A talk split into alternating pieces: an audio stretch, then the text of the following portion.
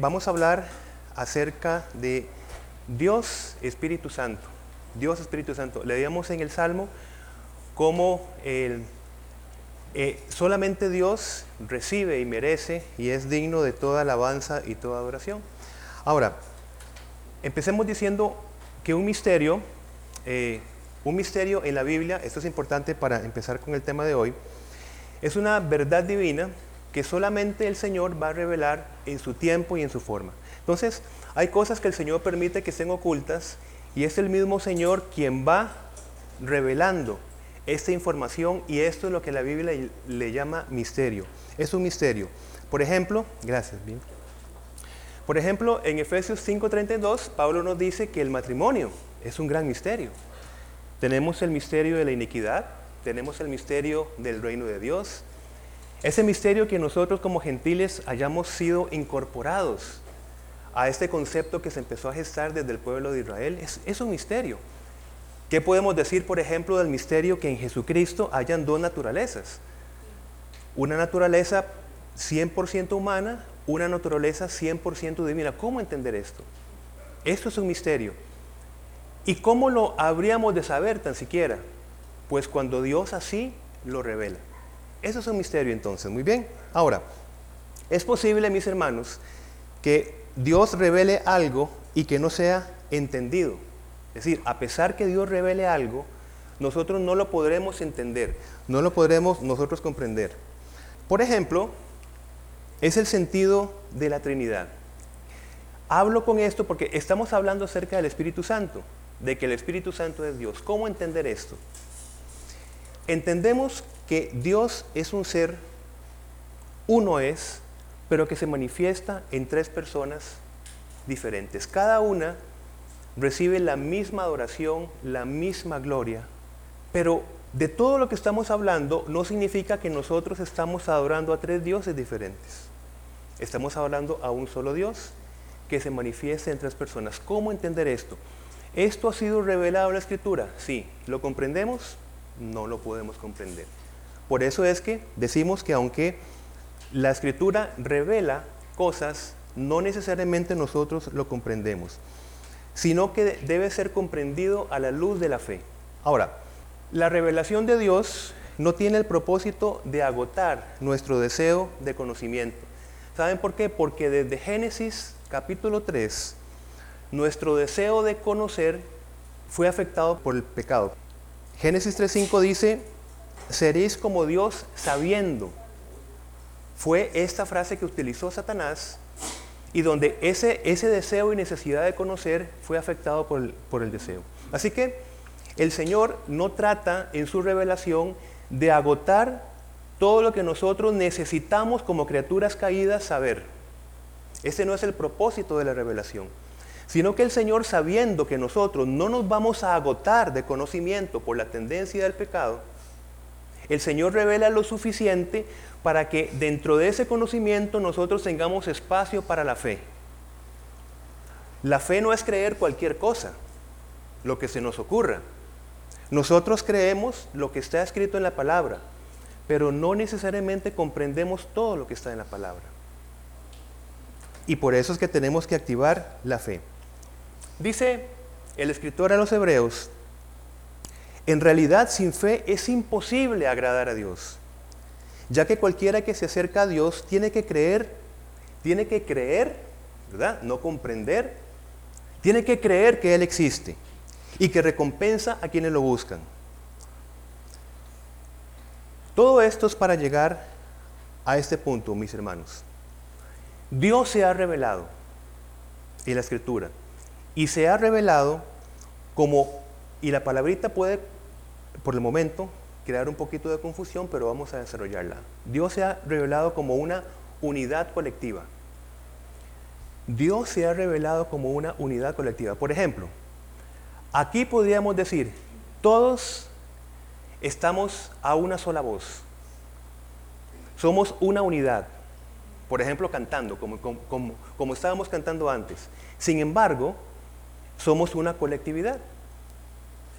Somos colectivos, pero cantando a una sola voz. Vamos a verlo con más detalle porque este punto es importante para comprender lo que Dios nos permite comprender con respecto a que el Espíritu Santo es Dios, pero sin que esto no signifique que la Escritura busca agotar nuestro razonamiento, sino que es para que nosotros nos acerquemos con fe a esa porción de revelación que Dios ha permitido que nosotros conozcamos, que es muy diferente. Por eso es que el Espíritu Santo, entender la Trinidad, no se acerca a través de la filosofía, por ejemplo, u otras áreas del pensamiento humano. Es imposible.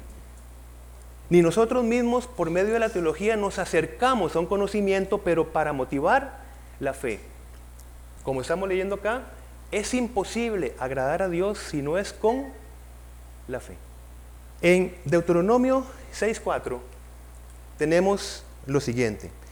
Shema Israel Adonai Elehenu Adonai Ehad. Que significa, oye Israel, Jehová nuestro Dios, Jehová uno es. Jehová uno es. ¿Cómo entender esto? Hermanos, el Señor va revelando poco a poco este misterio que estamos nosotros diciendo. Y vean ustedes qué maravilloso. En el hebreo hay dos palabras para el significado de uno. El Señor uno es. Y esto es importante y espero yo ser claro para, que, para poderme comunicar bien. Dijimos que hay dos palabras para uno. La palabra Yahid se usa para ese uno que es único, que es único. Por ejemplo, vemos esta, esta palabra en jueces 11:34, entonces volvió Jefté a Mispa a su casa y aquí su hija que salía a recibirle con panderos y danzas y ella era sola, su hija única, su hija Yahid, única, no tenía fuera de ella hijo ni hija. Esta, esta palabrita, la que se usa, repito, de Yahid. Ahora, hay otra palabra para uno, que es Ehad. Y esta palabra lo que habla es una unidad colectiva. Por ejemplo, por tanto, dejará el hombre a su padre y a su madre, se unirá a su mujer y serán una, no Yahid, sino Ehad, serán una sola carne. Qué maravilloso. ¿Podría alguien leerme, por favor, jueces 28? Jueces 28, mientras avanzamos. Entonces, quien, tenga jueces 28, por favor, nada más me indica para, para leerlo. Estamos entendiendo el punto. Yahid, ¿qué significa? Uno, uno solo. No hay más. Ehad, ¿qué significa? Uno compuesto. Uno compuesto. Por favor. Entonces todo el pueblo, como un solo hombre, se levantó y dijeron, ninguno de nosotros irá a su tienda, ni volverá ninguno de nosotros a su casa. Gracias. Todo el pueblo como un solo ¿Y qué creen ustedes que es esa palabra? ¿Cuál sería? Ehad, claro, porque todo un pueblo colectivo como una unidad, como uno. Ahora ven, vamos al texto. Adonai uno es. Ehad. Uno es. Una unidad colectiva. Podría traducirse, entonces, escucha Israel, Jehová nuestro Dios, el, o el Señor nuestro Dios, el Señor uno compuesto es. De hecho, Adonai, Adonai, ¿qué traducción nos da la Septuaginta en el Nuevo Testamento de Adonai? Señor. Pero ven qué interesante, Señor es Edón, perdón, Adón. Y esa partícula ai significa mis. Adonai significa mis señores. No es señor porque tiene una partícula hay, los que han estudiado el idioma hay, y significa mis señores. Mis señores. No es un texto que nosotros utilizaríamos efectivamente para demostrar la Trinidad. Es un texto que nos va acercando a la revelación que se va, va a ser culmen con Jesucristo.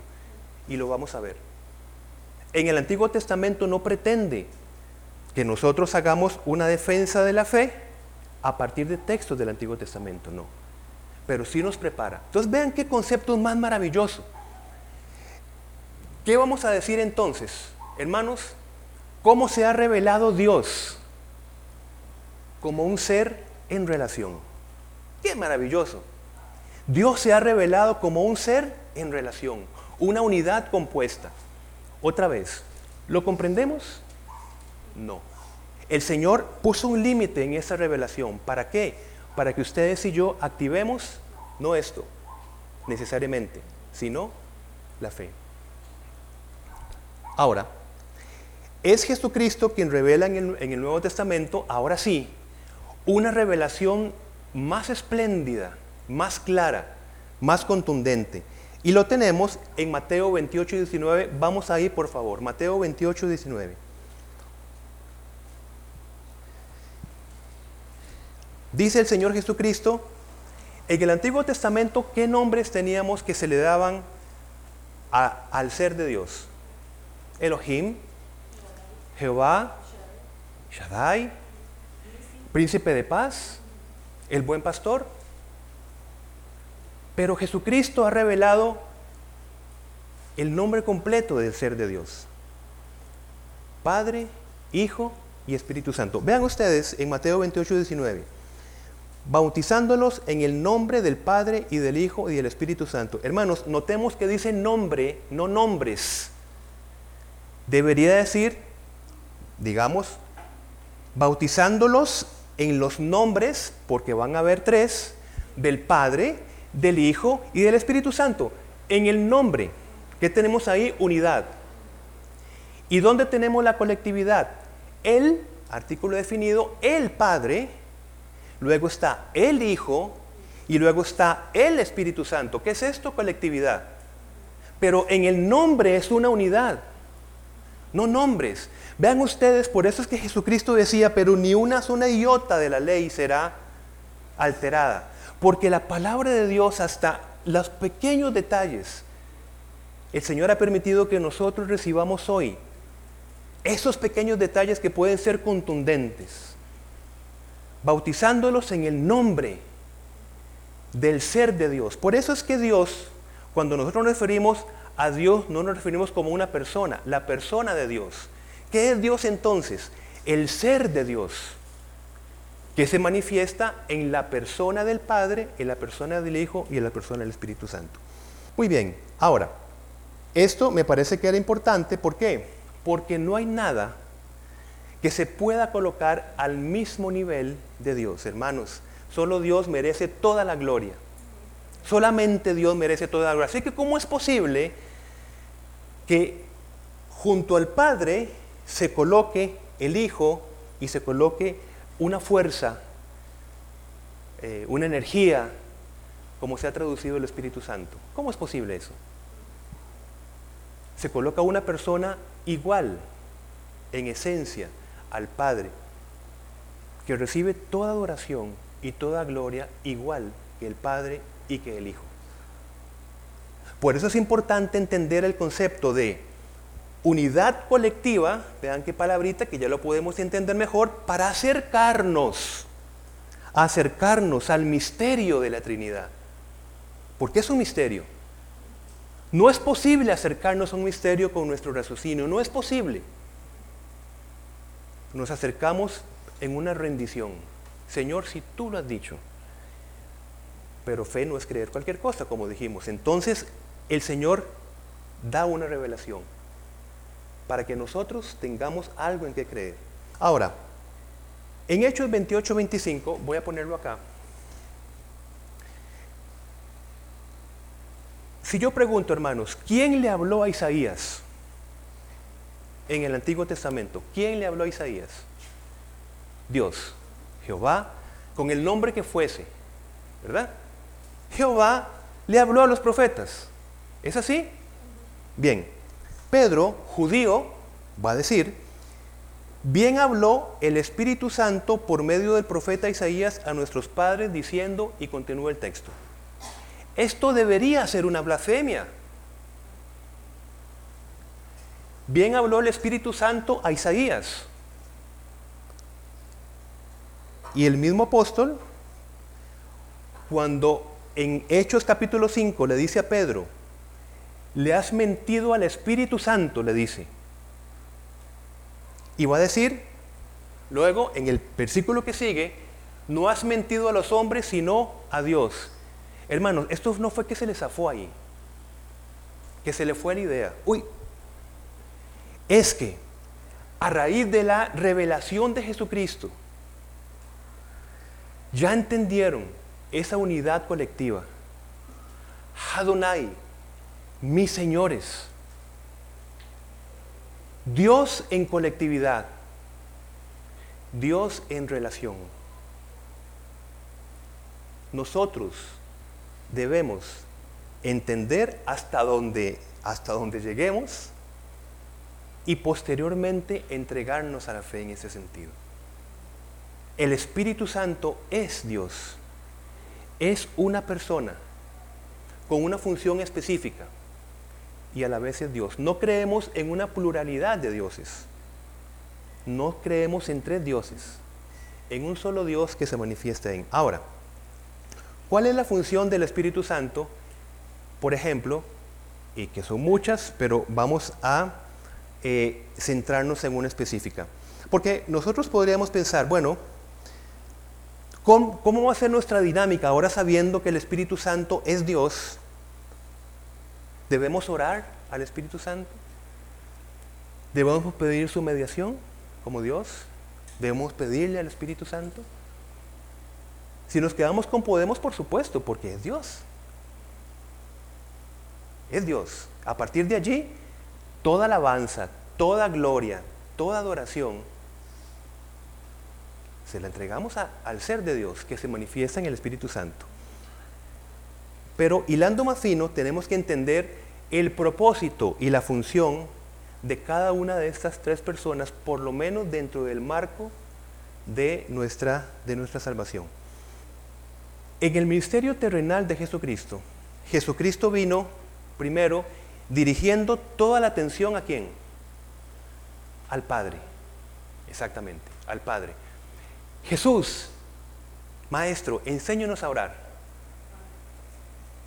Padre nuestro. ¿A quién dirigió Jesús? Porque era su función. Padre, yo te he glorificado. Esa es la función de Dios en Hijo.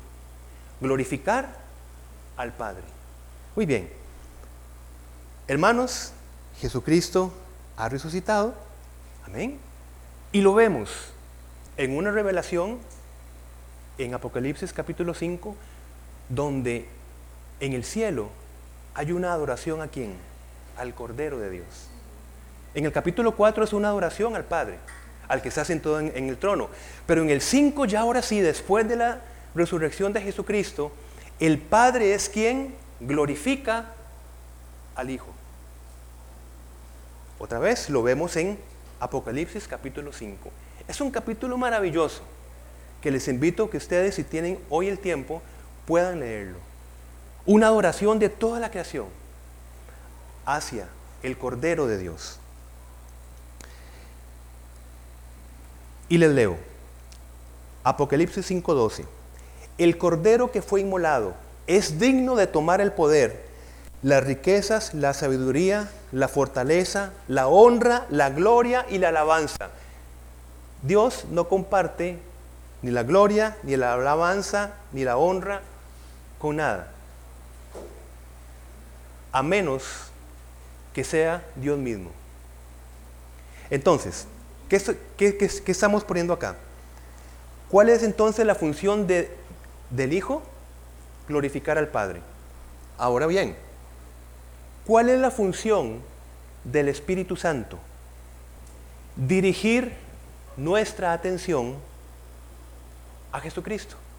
Así como Jesucristo, iniciando su ministerio terrenal, dirigía su atención al Padre, en la exaltación de Jesucristo es el Espíritu Santo cuya función es, dice, Él me glorificará, son palabras de Jesús, porque tomará de lo mío y os lo hará saber. Entonces el Espíritu Santo nos fue dado para dirigir nuestra adoración al Hijo. Dentro de este entendimiento, no significa que no podemos que no es adecuado, etcétera, una adoración hacia el Espíritu Santo, pero lo que debemos hacer según la función que vemos en la revelación es que como iglesia la adoración no se centra en el Espíritu Santo, no porque no la merezca, sino porque es el mismo Espíritu Santo quien redirige la adoración de la iglesia hacia qué persona? Hacia el inmolado, hacia el Cordero de Dios. Y no es que nosotros, por ejemplo, decimos, eh, vamos a dirigirnos en oración al Espíritu Santo, uy, ¿será que lo, que lo puedo hacer? ¿Estoy eh, en algún problema? No. Pero como iglesia, ¿cuál es nuestra adoración central? En la persona de Jesucristo. Adoramos al Padre, amén, porque es Dios. Pero es básicamente la dirección y función que nosotros vemos en la Escritura. Eh, y eso es importante eh, entenderlo porque en la segunda parte vamos a hablar acerca de la operación que nosotros tenemos en el plan de salvación a partir de la obra de Jesucristo, que es guiado y potenciado por el Espíritu Santo ahora en nosotros, pero se centra. ¿Quién está siendo formado en nosotros? Jesucristo. Cristo formándose en nosotros. Amén. Entonces, básicamente, la adoración de la iglesia es guiada por el Espíritu Santo para ser cristocéntrica. Hermanos, ¿pudo haberse encarnado el Padre? ¿Pudo haberse encarnado el Espíritu Santo? Para Dios no hay nada imposible. Pero convenía que fuese el Hijo quien se encarnara, ¿para qué? Para que nosotros fuésemos hijos en el Hijo.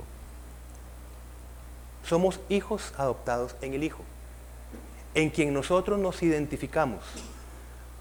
Y vean ustedes que estamos hablando acerca del Espíritu Santo, pero estamos tratando de hablar de una manera bíblica. ¿Qué vino el Espíritu Santo a hacer entonces? Vino a glorificar a Cristo. ¿Cómo? Tomando de las riquezas de Cristo y trasladándolas al creyente. Y eso es lo que veremos en la segunda parte, lo que significa nuestra santificación. Vamos siendo formados a imagen de Jesucristo. ¿Es un misterio?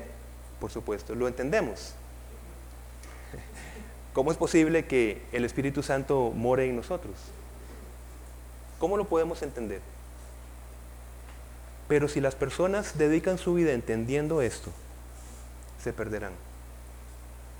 Se perderán de las riquezas, de las promesas que están para nosotros. Tenemos que entregarnos por fe. Señor, lo creo. Es así. Basta con que tú lo digas para yo creerlo. Basta con esto. ¿Verdad? A menos que haya un tipo de pensamiento que diga, a ver, no, no, con esta prueba que me estás dando, no, no. Yo voy a tomar de otras fuentes voy a tomar de otros lugares, ¿verdad? Para ver si me convenzo, si tú me convences. Cuidado con esto. Y no estoy apelando aquí a que nosotros dejemos de pensar como creyentes. El Señor nos ha dado un cerebro y una mente, la parte funcional del cerebro, ¿verdad? Para pensar, para razonar. Pero que esto no sea la base para que nosotros nos acerquemos a los misterios de Dios. La base es la fe, la entrega. Yo lo creo porque tú lo has revelado. ¿Cómo nosotros podemos creer en la existencia de Dios? La Biblia entra de una vez diciendo, en el principio Dios creó, listo. Y se pierde muchísimos. Científico tal demuestra la existencia de Dios. Fórmulas físicas, matemáticas y no sé qué cuánto.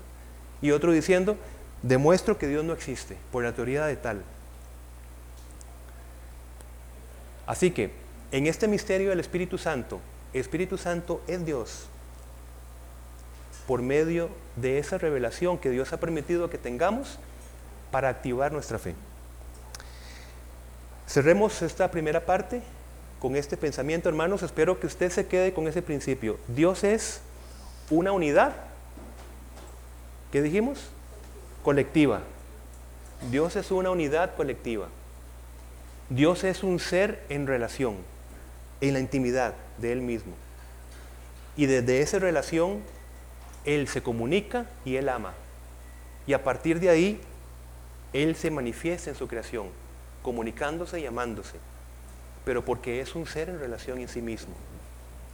Infinitamente feliz, completo. Y a partir de allí demuestra esa interiorización de su ser a través de la creación. No depende de la creación, porque es completo en sí mismo, pero completo en colectividad, no en una unidad solitaria. Es importante, hermanos. Y terminamos, no estamos aquí demostrando la Trinidad, nos estamos acercando al concepto. Y si esto le ha quedado claro, avanzamos mucho. Dios es una unidad colectiva porque Dios se ha mostrado como un Dios en relación. Dios en relación. Muy bien. Primero, hablaremos de eh, nuestra santificación. Nuestra santificación. Espíritu Santo le llamamos, ¿verdad? Ahora, ¿el Padre no es santo? ¿El Hijo no es santo? Claro que sí. Pero vean ustedes dónde ya la función se está determinando, porque nuestra vida cristiana es una vida en el Espíritu y vamos siendo santificados. ¿Quién opera esa función? El logro es de Jesucristo por voluntad del Padre y la operación es por medio del Espíritu Santo en nuestra vida. El Espíritu que nos santifica, el Espíritu Santo.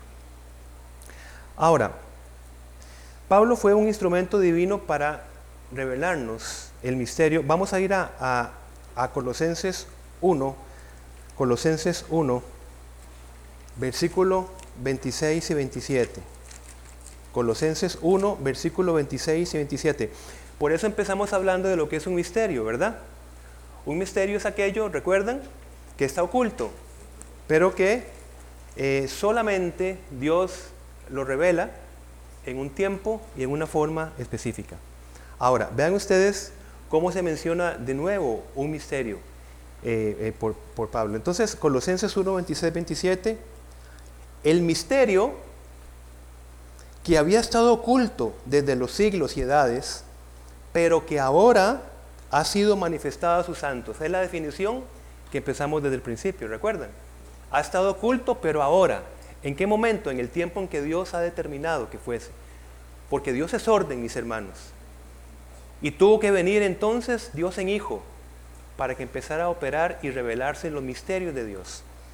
Versículo 27, este misterio, ¿verdad? Para enlazarnos con el 26, a quienes Dios quiso dar a conocer las riquezas de la gloria de este misterio entre los gentiles. ¿Cuál es, hermanos? Cristo en vosotros, la esperanza de gloria. Hermanos, la santificación es un misterio, revelado para nosotros a partir de la obra consumada del Señor Jesucristo. Hermanos, esto no se podía entender. Pablo está revelando un misterio acá en Colosenses. ¿Cuál es el misterio, hermanos? ¿Con qué podemos irnos esta mañana? Cristo está siendo formado en nosotros. ¿Lo entendemos? Hasta cierto punto. Hermanos, ¿lo creen? ¿Creemos este misterio? Vean que el énfasis del misterio no es agotar nuestro entendimiento, porque como hablamos en la primera parte, el entendimiento está entenebrecido por el pecado. Y conoceréis y seréis. Fue la estrategia de Satanás. Y esa hambre pecaminosa de conocer, pero no conocer por conocer, sino para evaluar. Necesitamos nosotros en nuestro yo estar convencido de las cosas, y no, no creo. Ese es el problema del conocimiento a causa del pecado. Por eso es que el misterio ha sido revelado, lo podemos leer y podemos utilizar nuestro nivel de razonamiento para decir, ¿entendemos que Cristo está siendo formado en nosotros? ¿Lo entendemos? Sí, porque lo estamos leyendo, pero no agota nuestro entendimiento. ¿Qué tenemos que aplicar? Señor, si tú lo dices, eso es lo que está pasando en mi vida aunque yo mismo no lo note, pero la fidelidad de ese texto recae en ti. Tú estás operando en mi vida. Y esto, mis hermanos, le llamamos esperanza. Esperanza. hemos sido sellados por el Espíritu Santo. E insisto con la frase, lo creemos puede ser un poco. Lo principal es que lo creamos. Ahora, durante nuestra santificación, Cristo en nosotros, no perdemos nuestra personalidad. Es importante. Pero sí perdemos esa voluntad que va siendo modelada por el pecado. Y ahí consiste la dinámica de la santificación que opera el Espíritu Santo en nosotros. Cristo en nosotros no significa que dejaré de ser yo mismo. Significa que lo que mi yo quiere va a ir muriendo en virtud a lo que Dios quiere.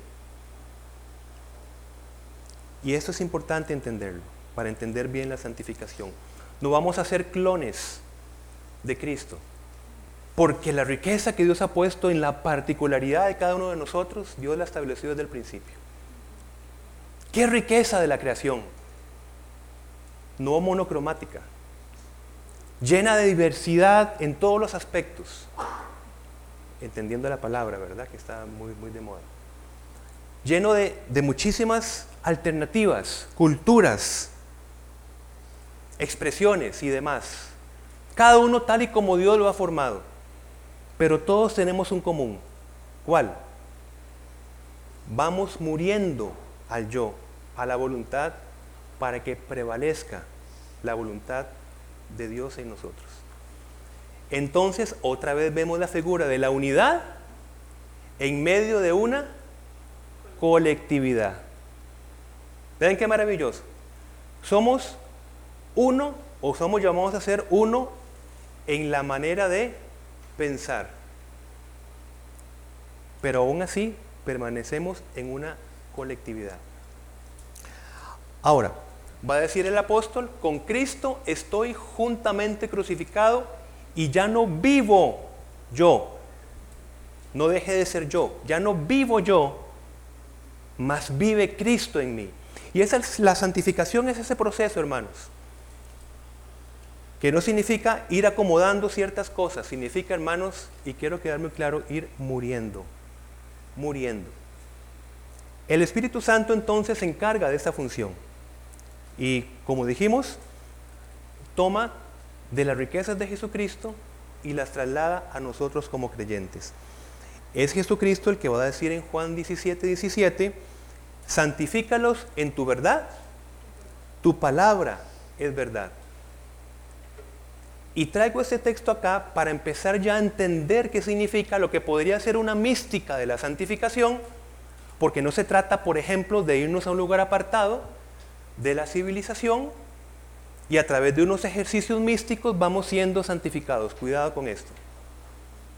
Santifícalos en tu verdad, tu palabra es verdad. Y en la medida en que esa palabra va operando y va haciendo morir qué? Nuestra voluntad, vamos siendo santificados. ¿Estamos claros con esto, mis hermanos? ¿Qué tiene que morir en nosotros? Lo que nosotros queremos hacer que está ahora motivada por el pecado. Ahora nuestra motivación será la palabra. Así que vemos el vínculo tan necesario de nosotros estar constantemente, todos los días, alimentándonos de la palabra de Dios. Todos los días. Y de hecho, a través de lo que el Señor también dijo, no se echa vino nuevo en odres, viejos, no puede haber santificación si nosotros no hemos nacido de nuevo. No puede haber santificación si nosotros no estamos dispuestos a morir con Cristo para resucitar con Cristo y a partir de allí entregarnos al proceso de santificación. No hay cristianismo sin muerte, mis hermanos. Y esto es importante. Yo no hablo de un cristianismo emocional. Hablo de que no hay cristianismo sin muerte. Solamente esto. No hay ajuste, hay muerte. Así que podemos aquí notar una paradoja de la santificación. Paradojas son dos cosas que escucho esto, pero escucho lo contrario. ¿Cómo, cómo, lo, cómo lo, lo mezclo? La santificación es un proceso que nos va dando vida en la medida que vamos muriendo. ¿No es esa una paradoja? Vamos teniendo vida conforme vamos muriendo.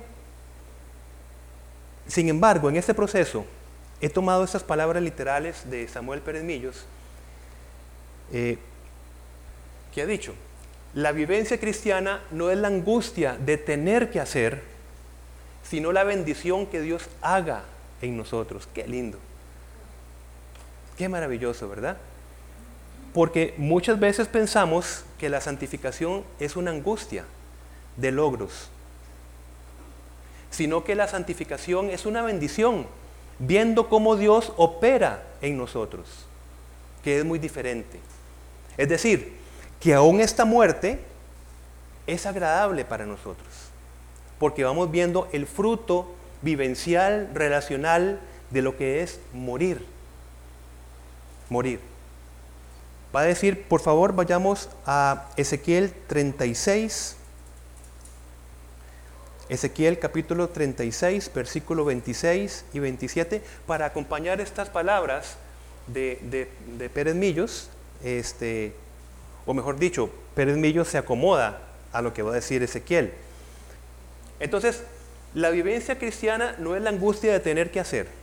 Vean ustedes lo que el Señor nos deja en Ezequiel 36, 26 y 27 os daré corazón nuevo y pondré espíritu nuevo dentro de vosotros y quitaré, quitaré de vuestra carne el corazón de piedra y os daré un corazón de carne y pondré dentro de vosotros mi espíritu y haré que andéis en mis estatutos y guardéis mis preceptos y los pongáis por obra.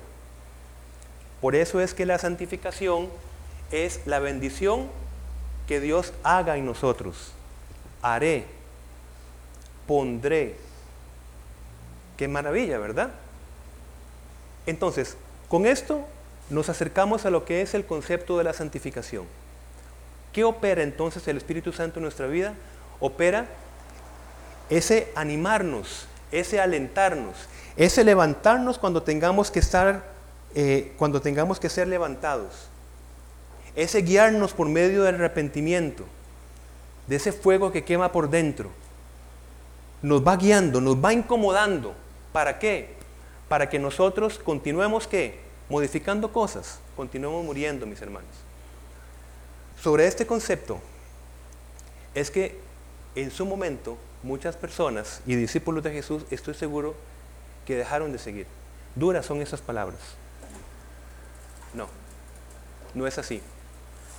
Y no era entendido porque cuando el Cristo fue crucificado, no se entendía esa relación de vida con respecto a la muerte. ¿Cómo es posible que aquel que esté muriendo haya dicho que haya sido la vida? Es una paradoja. Esto no se acomoda. A ver, si eres quien dice ser, bájate de la cruz, libérate de la muerte. Si no fue entendido en ese momento, mucho menos ahora. No hay un ajuste, una negociación que nosotros somos llamados a hacer.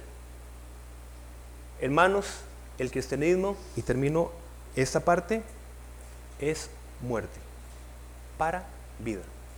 Ahora, esa es una de dos cosas que hablaremos. El Espíritu Santo entonces nos santifica. La otra, el Espíritu Santo procura la unidad en el cuerpo de Cristo. Vamos a ir buscando, por favor, Primera de Corintios, capítulo 12. El tema de los dones del Espíritu se van a comentar en, posteriores eh, eh, eh, predicaciones. solamente voy a, tomar acá un concepto que es importante para, para ese estudio. Después de la justificación, es decir, cuando nosotros nos rendimos por fe a nuestro Salvador y Señor Jesucristo, el Espíritu Santo reparte dones. Hermanos, cada uno de nosotros tiene un don espiritual. Todos los que hemos creído en Jesucristo tenemos un don para qué? Para el servicio. Todos, todos, todos, todos, todos. Esa es la promesa del Espíritu para la edificación de la iglesia. Ahora, por ejemplo, hay eh, la Biblia muestra dones de enseñanza, dones de servicio, el don de animar, el don de dar, por ejemplo, el don de, de liderazgo, etc. Y por otro lado, Jesús oró por la unidad de los creyentes. Vean ustedes, el Espíritu Santo reparte dones como Él quiere, diferentes.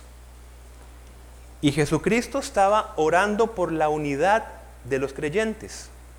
Esos creyentes que iban a recibir dones espirituales, entre otras cosas. Y vamos a ver entonces, acercarnos a pensar por qué razón. ¿Por qué? Porque hermanos, un malentendido de estos dones de gracia recibidos por el Espíritu Santo van a tentar la unidad del cuerpo de Cristo. Y al menos sobre dos, dos líneas. La autodesestimación y la autoimportancia. Y vamos a verlo en la escritura. Antes de entrar a la escritura, recordemos rápidamente dos peligros que atentan el ministerio del Espíritu Santo cuando reparte dones. ¿Ven? Dos peligros. Primero, la autodesestimación. Por favor, vamos con la escritura. Es importante que estemos acá. Primera de Corintios capítulo 12. Tengamos en cuenta, primero que todo, ¿qué es desestimación? ¿Qué es desestimar? que nosotros nos desestimemos, ¿qué podríamos decir así como que a grandes rasgos? ¿Qué podemos entender? No exactamente, no hallar valor, importancia, un papel, eh, algo, encajar en algo. Yo me desestimo, ¿verdad? Vean ustedes.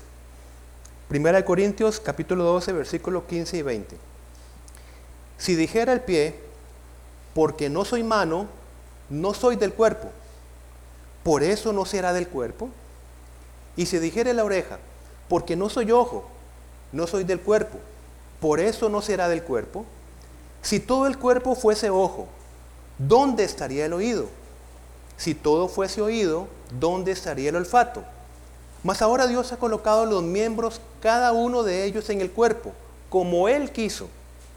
Versículo 19, porque si todos fueran un solo miembro, ¿dónde estaría el cuerpo? Pero ahora son muchos los miembros, pero el cuerpo es uno solo. ¿Qué estamos viendo otra vez? Unidad en colectividad. Hermanos, hay dones. Nuestros hermanos estarán en Bahía Ballena, porque el Señor ha repartido estos dones y ha querido que fuesen ellos en medio de esta comunidad lo que estuvieran con ese encargo.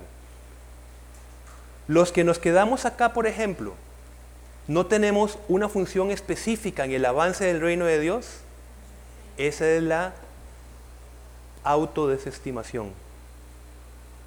Y esto afecta la unidad del cuerpo de Cristo. Podríamos decir, bueno, como yo no tengo el don de maestro, por ejemplo, entonces no soy importante y no tengo por qué comprometerme tanto con el cuerpo de Cristo o con la iglesia. Autodesestimación. Porque el hecho de que un ojo sea ojo y diga, no soy oreja, no significa que no forma parte del cuerpo de Cristo y tiene una función específica. Comprendemos lo que es la autodesestimación, pero entendámoslo como un peligro ante la unidad. Un peligro ante la acción del Espíritu Santo. Reparte dones. Otra vez, mis hermanos, ¿cree usted que el Señor le ha entregado un don luego de creer en el Señor Jesucristo? ¿Lo cree, hermano? ¿Lo creemos? Porque en la escritura lo vemos. A todos ha repartido dones. A todos. Ahora, si nosotros desestimamos nuestro don, pensamos que la iglesia, que la obra del cuerpo de, Cristo, de, la, de la iglesia como tal, no lo necesita. Hermanos, cada uno de nosotros es muy importante. Muy importante. Entonces, el primer peligro es la autodesestimación. Ahora, el segundo peligro en este mismo capítulo es la autoimportancia. Y continuando con los versículos, vean ustedes el versículo 21-22. Bueno, veamos el 20 para que nos enlace. Dice, pero ahora son muchos los miembros, pero el cuerpo es uno solo. Muy bien, ahora, vean el 21. Ni el ojo puede decir a la mano, no te necesito ni tampoco la cabeza a los pies. No tengo necesidad de vosotros. Antes bien, los miembros del cuerpo que parecen más débiles son los más necesarios. Ese es el peligro de la autoimportancia. Y en esta misma línea, eh, por ejemplo, una persona dirá, tengo el don de maestro, por tanto no necesito ser sostenido, escuchado, aconsejado, guiado por nadie. ¿Ven ustedes el peligro de los dones que ha repartido el Espíritu Santo? Y por lo cual Jesucristo dijo, oro para que sean uno. Porque la autoimportancia puede afectar la unidad, aun cuando tenemos el privilegio inmerecido, que es por gracia, de que cada uno de nosotros tengamos un don específico del Espíritu Santo. Entonces vean el primero, autodesestimación. Ah, aquí lo, lo, bonito son los, los dones más, más espectaculares, ¿verdad? Aquí los que suben de esta grada. ¿verdad? Eso es en, en nuestra mente, que no entendemos la operación del Espíritu Santo. Pero todo es importante. Y lo otro es, los que están aquí en sus diferentes ministerios, no necesito entonces de los demás, por el don que yo tengo. Entonces, continuemos aquí en Primera de Corintios. Eh, vamos al, al versículo 25 para que nos demos cuenta cómo, cuando, hasta que nos dejamos, dejemos nosotros de despreciarnos a nosotros mismos, primer problema, o menospreciar a los otros, va a minimizarse esa división por la cual Jesucristo oró en contra, es decir, oró por la unidad. Vean ustedes versículo 25. Para que no haya desaveniencia. Eh, pastor, no sé si nos podrás ayudar con la versión eh, internacional para nada más entender mejor. Lo, lo leo en esta versión. Para que no haya desavenencia en el cuerpo, sino que los miembros todos se preocupen los unos por los otros. ¿Verdad? Por favor. Dice, a fin de que no haya división en el cuerpo, sino que sus miembros se preocupen por igual unos por otros. Vean qué maravilla. Si prevalece en una comunidad la autodesestimación y la autoimportancia, ¿qué va a resultar? Una comunidad dividida. Nadie necesita de nadie, por ejemplo, en la autoimportancia, y nadie me necesita a mí en la autodesestimación. No, yo cómo me voy a acercar, por ejemplo, a, tal líder y voy a ofrecerle que podamos conversar cuando necesite. O cómo yo le voy a señalar tal cuestión a un líder, si tiene el don de tal. No, no, no, no. Esta persona está aquí y yo estoy aquí. Autodesestimación. Esto no es la palabra de Dios. Estamos acá. Y ese está el problema. Si una- un líder se cree muy autoimportante, ¿qué pasa? ¿Y vos por qué me estás diciendo eso? ¿Quién sos vos? La, la famosa frase, ¿verdad? Entonces ve- ven ustedes cómo está la maravilla de la gracia de la rep- repartición de dones como el Espíritu quiso y por tanto la oración de Jesucristo para conservar la unidad. Así que terminamos con esta, con esta palabra. Ah, bueno, eh, eh, si, si tuvieses abierto, por favor, el versículo 26, porque ahí nos va a hablar de la interdependencia, por favor. Si uno de los miembros sufre, los demás comparten su sufrimiento. Y si uno de ellos recibe honor, los demás se alegran con él. Vean qué maravilla como termina es, este ejemplo de la unidad. Si uno de ellos sufre, ¿cuántos sufren con él? Solamente los que están en, el nivel de importancia, los otros no. ¿Ven el problema? Yo me voy a acercar nada más al hermano que esté a mi nivel, nada más. Qué peligro, ¿verdad? Todos se alegrarán con el que se alegra y todos sufrirán con el que sufre. Esto es la comunidad del cuerpo de Cristo. ¿Y dónde lo aplicamos? De adentro hacia afuera. Y termino con esta palabra del Señor. Y considerémonos unos a otros para estimularnos al amor y a las buenas obras, no dejando de congregarnos, como algunos tienen por costumbre, sino exhortándonos, es decir, animándonos. Y tanto más cuanto veis que aquel día se acerca. En el cuerpo de Cristo aplicamos y nos protegemos de la autodesestimación, nos protegemos entre todos y nos protegemos de la autoimportancia. Aquí en la comunidad de fe, como muy bien nos enseñaba el pastor y me, encantó e, e, esta, este ejemplo, ¿cómo nosotros podremos darnos cuenta de esto en un contexto fuera del cuerpo de Cristo? En un contexto secular. Por eso es que aquí maduramos y de aquí, de la congregación, vamos a la, a la comunidad. ¿Amén? Bien, entonces, así concluimos al menos dos aplicaciones del Espíritu Santo la santificación en nosotros y la unidad en el cuerpo de Cristo. ¿Lo entendemos? Puede ser. Uno se entenderá más que otro. ¿Lo creemos? ¿Usted se cree importante en el reino de Dios? ¿Cree que Dios tiene un propósito para su vida? Es que yo no veo en mí, yo no conozco en mí capacidades ¿Lo cree, hermano?